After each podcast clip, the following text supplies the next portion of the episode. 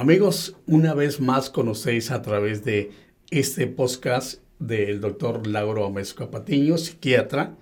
Como lo he dicho siempre, por más de tres décadas estamos con él hoy en el podcast Solo tú. Y he conocido mucha gente que se queja de que sufre del sueño, doctor, y que no pueden dormir, que siempre están dándole vuelta a la cama. ¿Es un trastorno, doctor?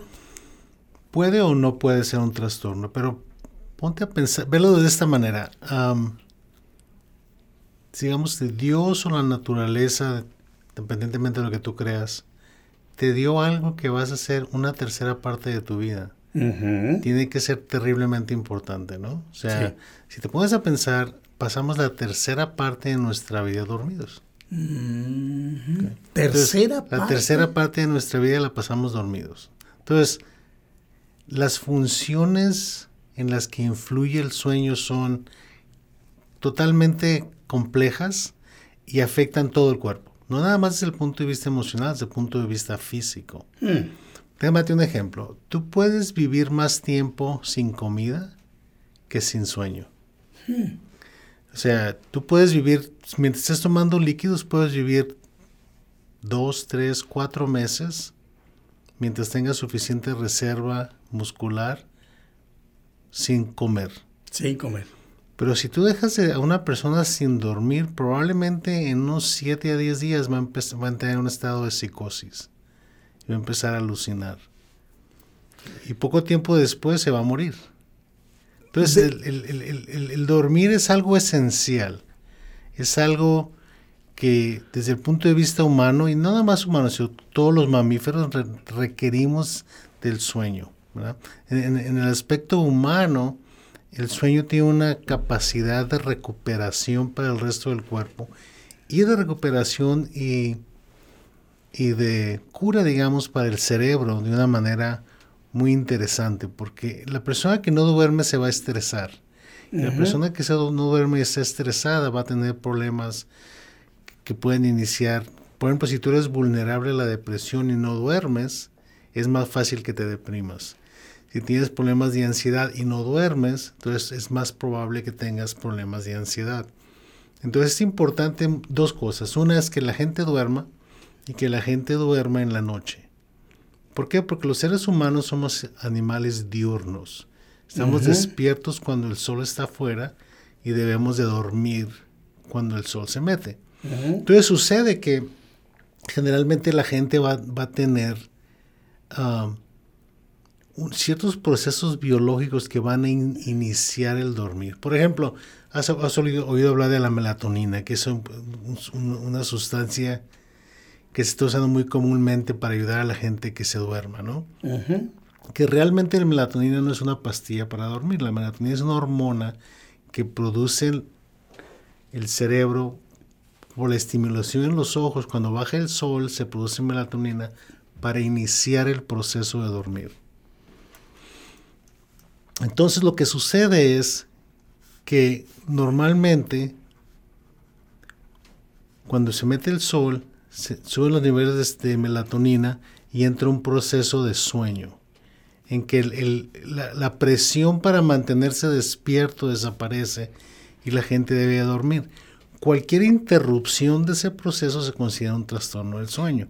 Doctor, habló de algo de psicosis cuando me explicaba acerca de, del sueño. ¿Qué significa eso, doctor? Mira, psicosis desde el punto de vista psiquiátrico significa que estás fuera de control con respecto a tu medio ambiente, ¿no? Por ejemplo, puedes estar experimentando ideas paranoides, por ejemplo, que alguien te anda persiguiendo, con nadie te anda persiguiendo, es un estado de, en que estás muy alerta, puedes tener alucinaciones, por ejemplo, oír voces de gente que no existe, puedes ver cosas que no existen. Entonces, digamos, es como si el, si el cerebro está jugando trucos contigo. Entonces tu, tu sentido de realidad se afecta cuando estás en un estado de psicosis. Y puede estar acompañado de conductas violentas también, de agitación, irritabilidad, ese tipo de cosas. Entonces un estado en, en psiquiatría que consideramos un estado agudo. Entonces lo vemos a veces en los casos en los que la gente tiene deprivación del sueño por muchos días. Ciertas drogas pueden provocar eso. Enfermedades como la esquizofrenia pueden causar problemas de, psicosis. Entonces hay, ciertos, hay un, diagnóstico diferencial, digamos. Tenemos que buscar la causa, ¿no? Pero el, perder el sueño por varios días puede llevarte a eso. doctor también hablaba de, de que hay que dormir cuando se va el sol. Exacto. Pero hay personas que cuando se va el sol se sienten deprimidas. Generalmente si la persona tiene una tendencia a la depresión cuando se nubla o cuando los días se hacen muy cortos como en el invierno, invierno. la gente tiene más tendencia a deprimirse. Y es muy interesante porque los seres humanos tenemos una relación con el medio ambiente, en particular con el sol y la luz, en la cual tenemos una regulación del estado de ánimo, digamos, ¿no? Entonces el sol es como saludable para nosotros.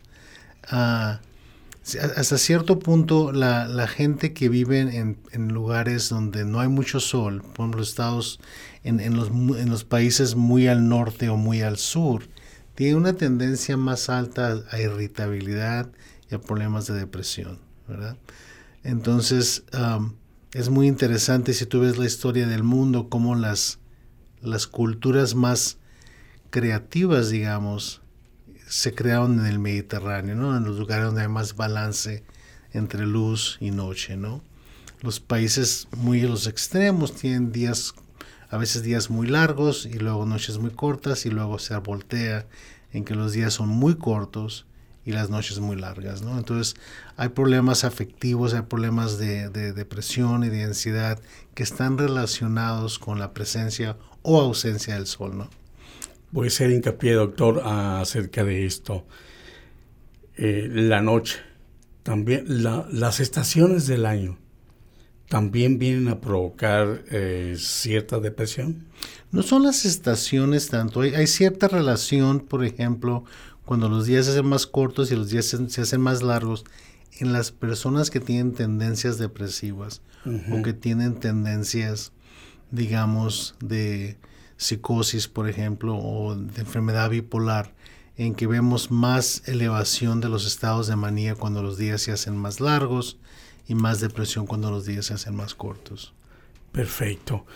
Ahora, volviendo al sueño, doctor, que es el tema que estamos tratando el día de hoy, ¿qué otros problemas nos puede atraer no dormir bien?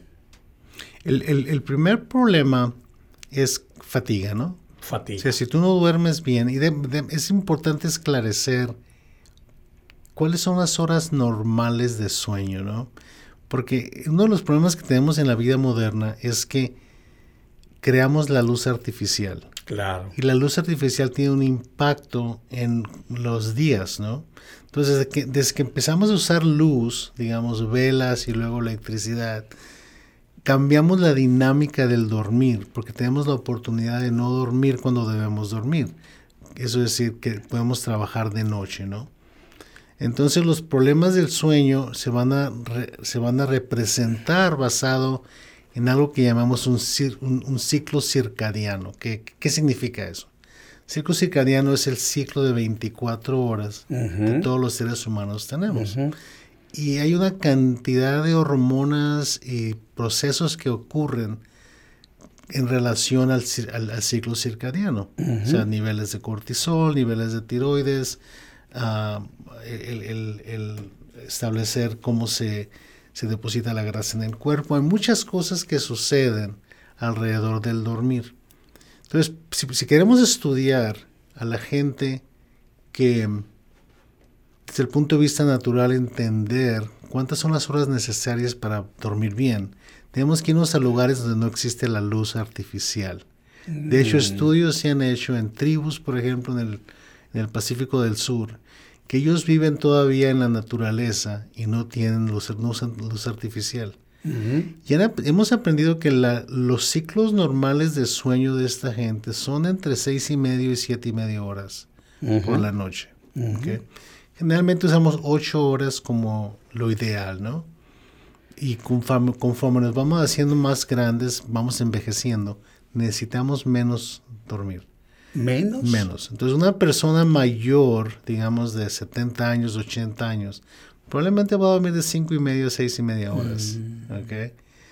Es muy interesante cómo cambia. Si tú ves a los niños, por ejemplo, los niños cuando nacen pasan más de las dos terceras partes del día dormidos. Y conforme van creciendo se va bajando la necesidad de dormir. Entonces, para entender los problemas del sueño, tenemos que entender que es el sueño normal. Porque tenemos que compararlo con eso, ¿no? Doctor, ahora que habla de, de las personas que, que tienen ya pues más años, ¿no? Eh, se dice que los ataques al corazón llegan a las 3 de la mañana. Y me dice un amigo mío, yo me levanto a las 4 mm. para que no me vaya a sorprender el ataque. Mm, eso es. y, es, muy común, ¿eh? Y, es, donde tú ves los problemas de, de, los ciclos circadianos y los cambios hormonales sí. y cómo funciona. Pero también existe un problema del sueño que se llama la apnea del sueño, que es la gente que ronca mucho que deja de respirar en medio de la noche. Ese tiene otros tipos de problemas, ¿no? En cuanto a las complicaciones de eso. Ah, pero el, problema de sueño más común es el insomnio.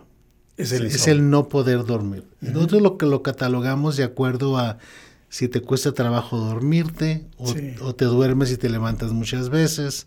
Entonces hablamos de insomnio temprano, insomnio del medio, gente que se levanta demasiado temprano, ¿no?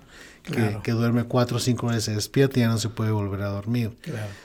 Cualquiera de esos problemas es un problema serio. ¿Por qué? Porque la gente no alcanza a descansar y su cerebro no alcanza a recuperarse si no duerme seis y media a ocho horas todas las noches, ¿no? Entonces, tenemos que dejar a la gente que duerma y tenemos que ayudarle a que duerma.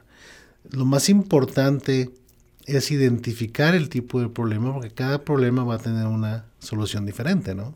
Doctor, normalmente los que trabajamos en producción lo hacemos en la noche. Trabajamos normalmente en la noche. ¿Esas personas pudieran llegar a tener un problema a futuro? La, gente que trabaja en, los turnos, digamos, de las 11 de la noche a las 7 de la mañana, ¿no? Que son los turnos largos.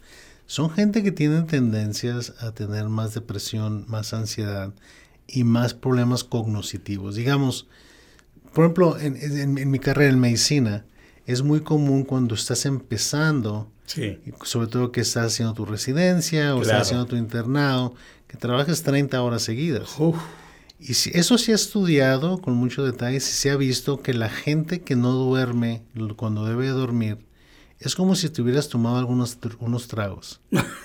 De esa manera te afecta. Entonces, el número de accidentes automovilísticos entre médicos que salen de la guardia en la mañana y se van a su casa son muy altos. ¿Por qué? Porque no te puedes concentrar, porque te estás durmiendo cuando vas, vas manejando, no, no puedes uh, discernir y resolver problemas rápido. De hecho, cuando yo estudié en medicina no era raro que, raro que trabajáramos 20, 120 horas por semana. Ahorita ya les pusieron límites a los médicos por lo mismo. ¿Por qué? Porque no es, afecta tu salud. Entonces, si tú estás estresado y no puedes descansar, se convierte en un problema crónico. Entonces empezamos a ver problemas de fatiga crónica. La gente está trabajando y se queda dormido. Claro. Okay. No puede resolver problemas. Ve la computadora, no puede concentrarse en lo que está haciendo. Entonces, el cerebro requiere tu sueño. O sea, no es una cuestión de opción, es una cuestión de naturaleza. Entonces, te lo digo de nuevo, si Dios o la naturaleza te dieron algo que vas a tener que hacer la tercera parte de tu vida, ponte a pensar qué tantas cosas haces tú una tercera parte de tu vida tenemos que valorar el sueño. El sueño es esencial. No es diferente que tener que tomar agua y tener que comer. Si no cuidamos el sueño, no vamos a poder funcionar bien. Doctor, hace tiempo que entrevistaba a un doctor, hace algunos años, y él me comentó que una televisión en el cuarto de dormir no es algo que debemos de tener. ¿Cierto o falso? Correcto hay ciertas actividades que tenemos que tratar de evitar si queremos dormir bien. Por ejemplo, no recomendamos que tomes café unas seis horas antes de dormir. Ok.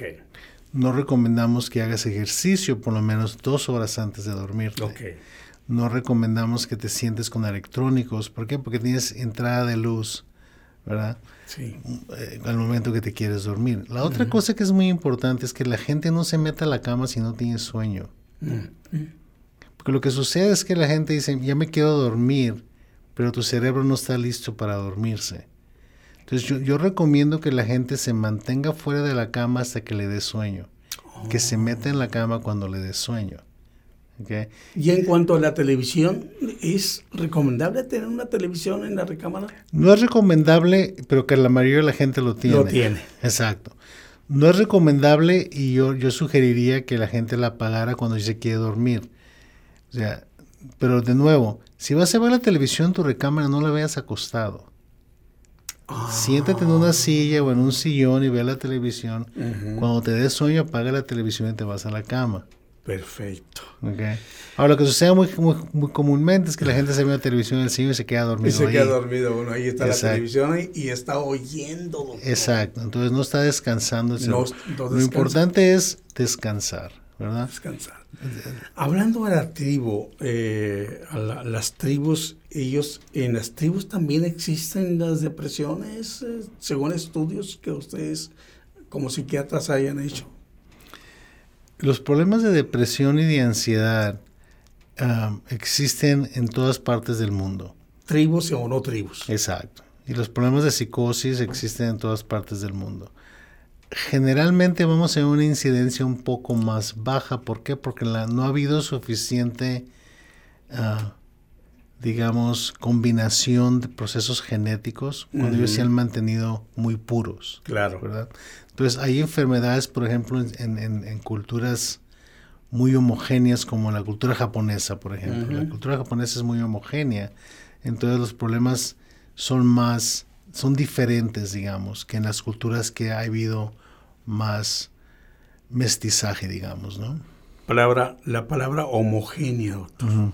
Vamos a, a desglosarla un poquito para que, para que la podamos entender bien. Homogéneo quiere decir que son similar. Ah, similar. O sea, si tú digas, si tú vas a la eh, culturas, por ejemplo, la cultura judía, la cultura japonesa, no ha habido mucho mestizaje. Son culturas muy antiguas que no, Ujú. no- no ha habido mestizaje con otras culturas. Por ejemplo, en México, en Latinoamérica, tenemos un mestizaje, muy grande, que hay combinaciones genéticas de los nativos de Latinoamérica con los españoles, con los ingleses, con los portugueses. Entonces, eso ha creado una, una, una dilución genética, digamos, ¿no? En que, en que ha habido mucho intercambio genético. En las tribus tradicionales no ha habido mucho, mucho intercambio genético. Doctor, aunque usted no lo crea, yo vengo de familia italiana. ¿Sí? Sí. A ver. N- ¿No me nota nada? o- No. ¿Seguro, doctor? No, no, fíjese bien en mis rasgos. Nada. Nada, Nada. absolutamente nada. O sea, chichimeca 100%. Pues mexicano, ¿no? Me- mexicano, digamos. Mexicano. Muy interesante, doctor, esto de, de sueño. Y cuando el doctor le manda a hacer eh, los estudios del sueño, ¿por qué? Hay dos razones. La número uno es para tratar de identificar si hay apnea del sueño, ¿no? Y lo que están haciendo es, te ponen aparatos que están midiendo tus niveles de Mm. oxígeno, están midiendo tu esfuerzo de respiración, están midiendo ah, eh, si, si hay alteraciones en las ondas cerebrales, ¿verdad? Que, indiquen que no estás durmiendo tan profundamente como deberías. Entonces, eso es para el diagnóstico de apnea del sueño. También se usan para otras cosas como la narcolepsia, hipersomnia, son otros problemas diferentes, pero la principal razón, y ahora se hacen mucho en la casa, ¿eh? el doctor te puede mandar el equipo a tu casa, tú haces el estudio, se lo mandas al doctor, te diagnostican la apnea del sueño y tienes que probablemente entrar en tratamiento. No hay diferentes tratamientos. Mira, eh, cuando hablamos del ejército, generalmente pensamos que toda la gente que está en el ejército es igual. Y cada persona que está en el ejército es diferente. Entonces hay gente que va a ser más vulnerable, gente que es menos vulnerable. O sea, tú puedes tener gente expuesta a cuestiones de trauma en la guerra o de privación del sueño y algunos van a tener problemas, otros no. Entonces, ¿cuál es la diferencia? Generalmente son sus, genes, su genética. Entonces, hay gente, no toda la gente que se expone a un trauma va a tener síndrome de estrés postraumático, ¿verdad? Ahora, algo muy interesante en la cuestión de, de, enfermedades mentales, ya sea en el ejército o no, es que todas las enfermedades mentales vienen con problemas del sueño. Todas. Si tú ves las clasificaciones de cómo diagnosticamos enfermedades, la mayoría, 99% de los problemas psiquiátricos se acompañan de problemas de sueño, ya sea insomnia, hipersomnia, que es dormir demasiado, ¿eh?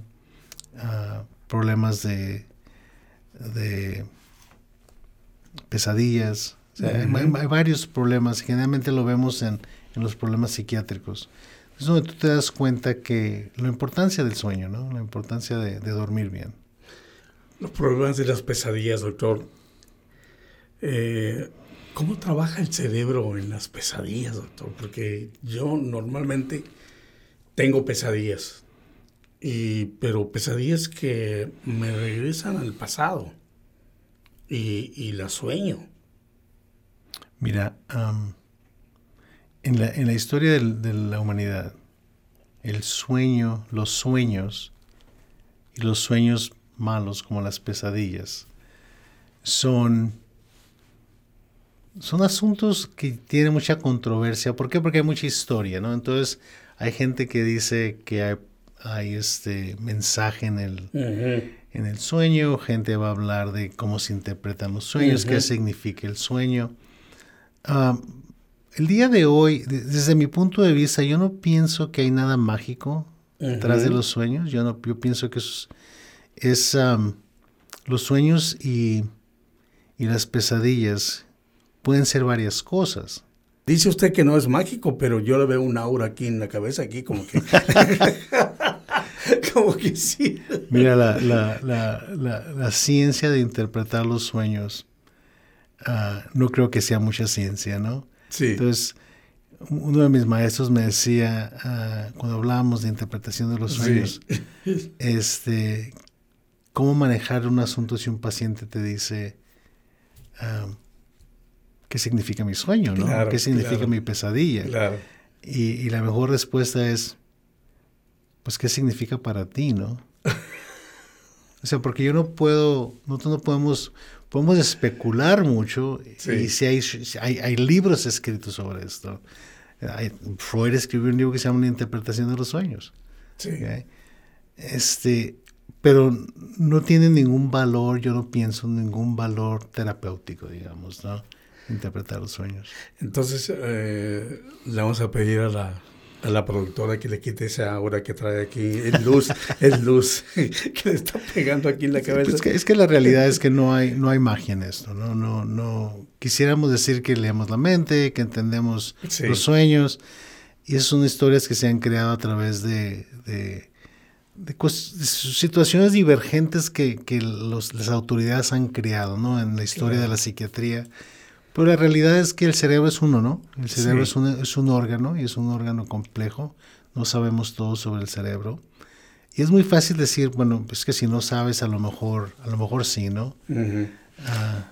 Doctor, ¿le al cerebro le hace falta eh, eh, entenderlo mucho más a lo que se entiende hoy? Mira, en la cuestión del cerebro y en particular en la cuestión del sueño, hemos aprendido mucho probablemente lo que yo sabía cuando salí de la escuela de medicina en 1981 a lo que sé ahora en cuanto a la función del cerebro es totalmente diametral, es totalmente por otro lado, ¿no? Ah, entonces, el, problema es que no hemos aprendido mucho sobre el cerebro porque la gente de repente está más interesada en las enfermedades mentales. La razón que hemos aprendido más sobre el cerebro es muy interesante, es por el Alzheimer's. El Alzheimer. o sea, nosotros en, psiquiatría hemos como recibido las migajas de la investigación del cerebro por Alzheimer's y tratar de acomodarlas en la cuestión de salud mental, ¿verdad? O sea, el, el, Alzheimer ha sido para la, para la neurología y para la psiquiatría, digamos, lo que el AIDS fue para, la, la, para los antivirales, ¿no? O sea, una explosión de conocimiento. ¿Por qué? Porque existen esas enfermedades. Entonces, el, el Alzheimer es un problema muy serio que afecta una población muy importante políticamente. Son las personas mayores. Entonces, la cantidad de dinero que entra en investigación para la cuestión de Alzheimer es tremendamente alta. De hecho, la investigación del cerebro, digamos, probablemente el día de hoy, el 50% de todo el dinero que va a investigación en el mundo es del cuello para arriba. ¿Okay? Qué curioso. Entonces, el Alzheimer nos ha enseñado más sobre el cerebro. Entonces, vamos a tomar todo lo que podamos, ¿verdad? En cuestión de, de, investigación, para aprender. Y hemos aprendido mucho sobre el cerebro, pero no sabemos todo. Tenemos muchas teorías muy diferentes, pero, pero ya no hay muchas teorías psicoanalíticas, por ejemplo. ¿no? Uh, y no quiere decir que el psicoanálisis no sea importante. Sí. Lo, lo, que, lo que sí es, entra en, en, conflicto hasta cierto punto con la cuestión biológica, ¿no?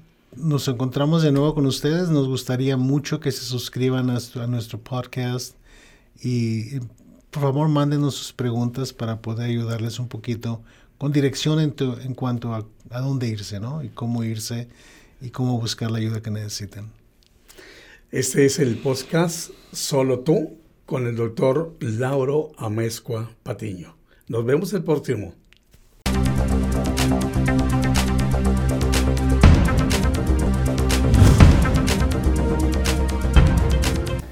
Mi, mi, trabajo como psiquiatra es como guiar a la persona sí. en una entrevista para yo